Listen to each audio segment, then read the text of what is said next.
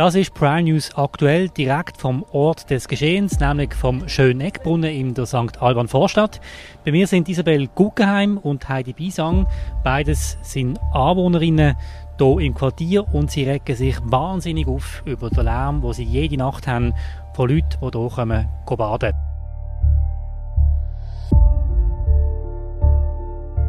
Herzlichen Dank für die Möglichkeit zu diesem Gespräch. Ihr habt ja jetzt der Behörde geschrieben und gesagt, es ist jetzt einfach fertig und ihr habt das in Kopie gerade auch an alle Medien geschickt. Jetzt die erste Frage, die muss ich so stellen, das ist klar, sind ihr solche Anwohner, die mitten in der Stadt leben und unzufrieden sind, weil es ein bisschen laut ist? Nein, ganz und gar nicht. Wir sind sehr bewusst hier angezogen. Mit, mit dem Wissen, dass es lauter ist, aber das genießen wir auch. Das gehört dazu zum Leben. Und wir finden es auch toll, dass es ganze Haufen Menschen hat hier, dass man so eine, ein Gemeinschaftsempfinden wieder hat. Aber? Aber von den 12 an würde man ganz gern schlafen, das heißt Mitternacht. Vorher ist es eigentlich gleich, wenn die am 10 Uhr Nacht noch ein bisschen um, umplanschen und vernünftig sind. Aber ich finde, vor 12 Jahren haben wir das Recht zu schlafen. Und das ist halt einmal schwierig, weil vielmal sind es dann Jugendliche, oder Halbwüchsige, die ein bisschen angetrunken sind. Und äh, mit denen reden ist ganz heikel.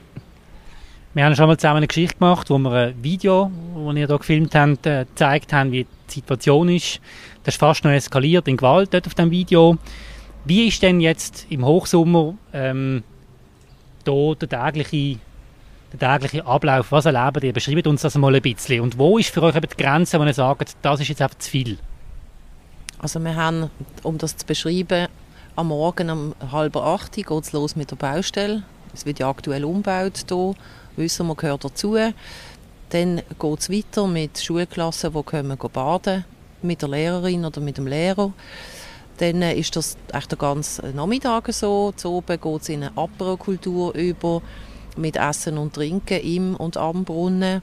Dann haben wir einen Moment Pause, wenn äh, die Nachtzeit ist und dann geht es so auf die geschätzt 10 wieder weiter, also 10 in die Nacht und hört dann eigentlich nicht mehr auf, bis je nachdem, was für ein Wochentag, 1 Nacht, 2 Nacht oder sogar 4, 5 Uhr morgen im Halbstundentakt, wo da unten dann am Brunnen Party gemacht wird.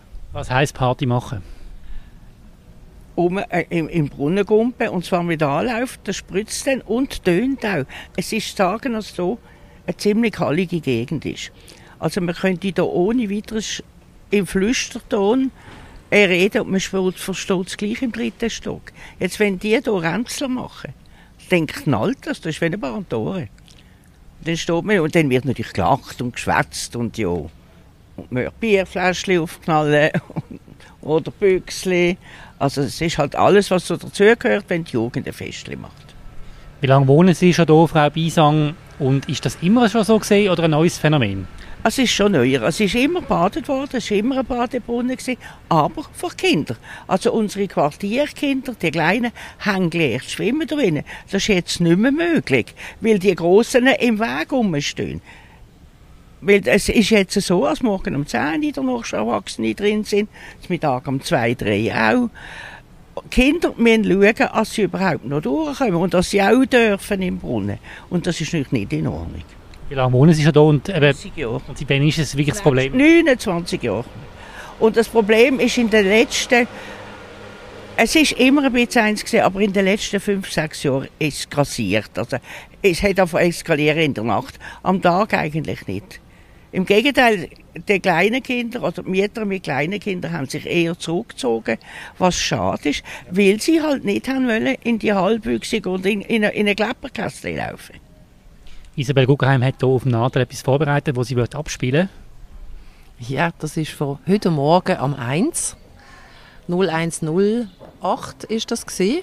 Lass mal kurz rein.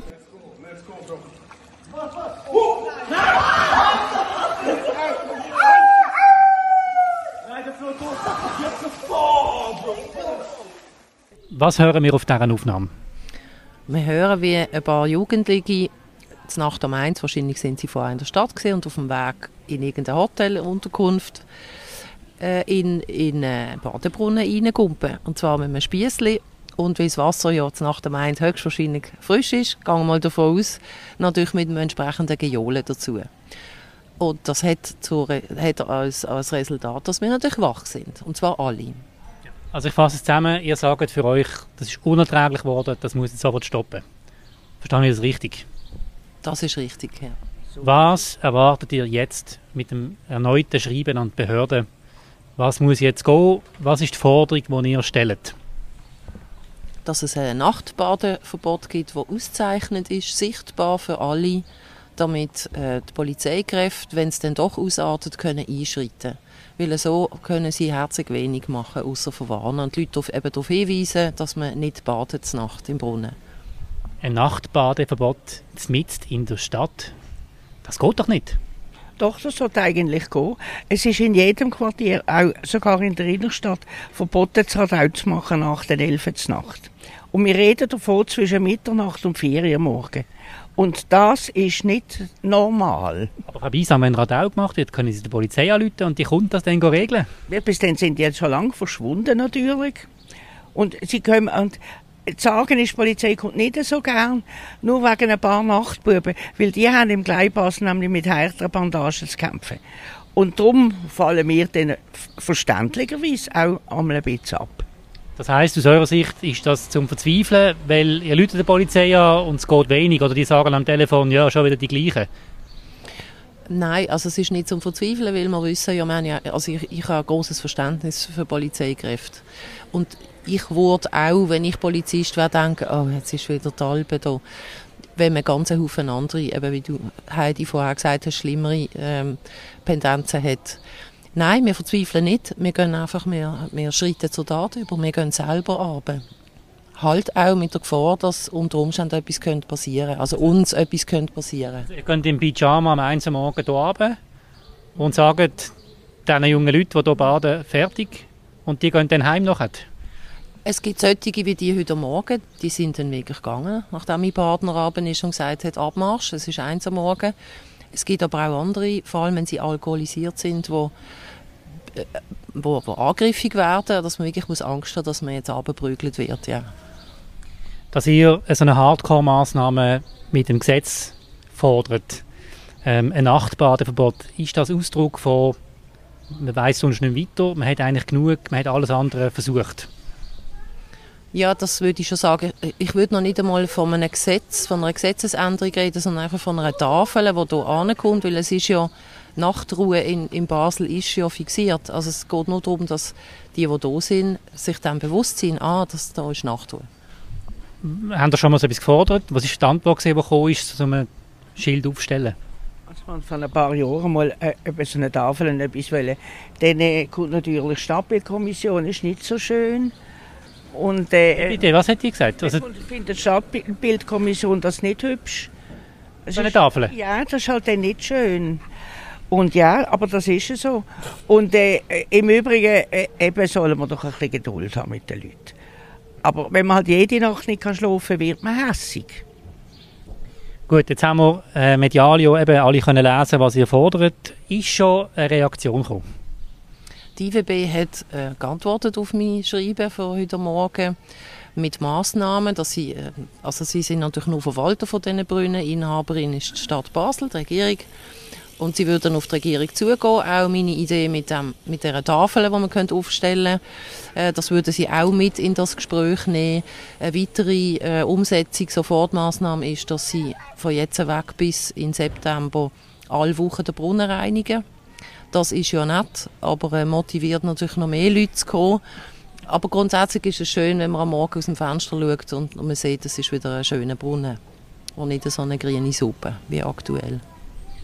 Haben Sie noch irgendein Mittel in der Hand, das ihr könnt, äh, ergreifen sollte jetzt halt zurückkommen, viele, so wie es üblicherweise zurückkommt, vielen Dank, wir nehmen das sehr ernst, wir schauen das an, wir haben es in der Schublade gemacht und ihr hört nie mehr etwas von uns. Was machen ihr denn? Also ich habe schon eine Idee im Petto, die tut niemandem weh. Wird sicher lustig, äh, für uns Anwohnende zumindest. Und wir werden natürlich weiterhin äh, des Nachts runtergehen. Was heisst das? Das ist mirakulös. Was für eine Idee? das, wenn, wenn wird das ausgestrahlt? Bald möglichst. Ist, ist noch geheim. Ja, ist noch geheim.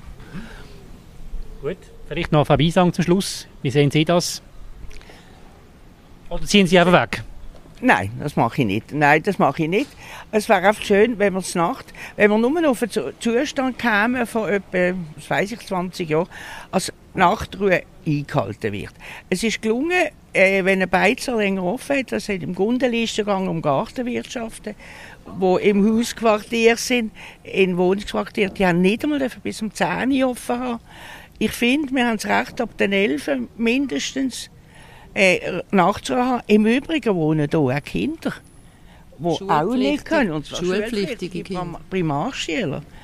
Wir haben ja, von, von, von Kindergärtler bis mit Gymnasiasten eigentlich alles hier. Oberstufenschüler. Und, aber recht viel Primmeler. Also die können auch nicht so gut, die verwachen auch. Wenn man den Gedanken ein bisschen weiterspinnt und nichts weiteres passieren wird, dann werden die, die können, also die Mieter, Mieterinnen, werden Kunden ausziehen.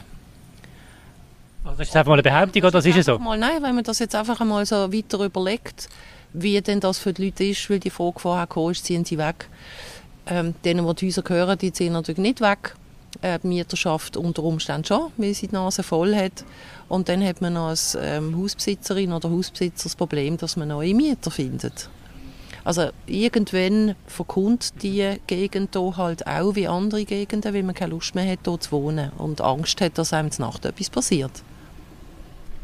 Gut, dann sind wir sehr gespannt, wie das Thema hier weitergeht. Vielen Dank Isabel Guggenheim und Heidi Bisang für das Gespräch. Stimmt ab auf unserer Webseite bei diesem Beitrag über die bemerkenswerte Frage, soll in Basel ein Nachtbadeverbot in Brunnen oder vielleicht einfach auch in diesem Brunnen eingeführt werden. Wir sind sehr gespannt, wie die Behörden auf diesen Vorstoß reagieren. Das wäre es gesehen von Prior News aktuell. Ihr könnt diesen Podcast abonnieren, kostenlos auf allen möglichen Kanälen. Macht's gut, salut zusammen.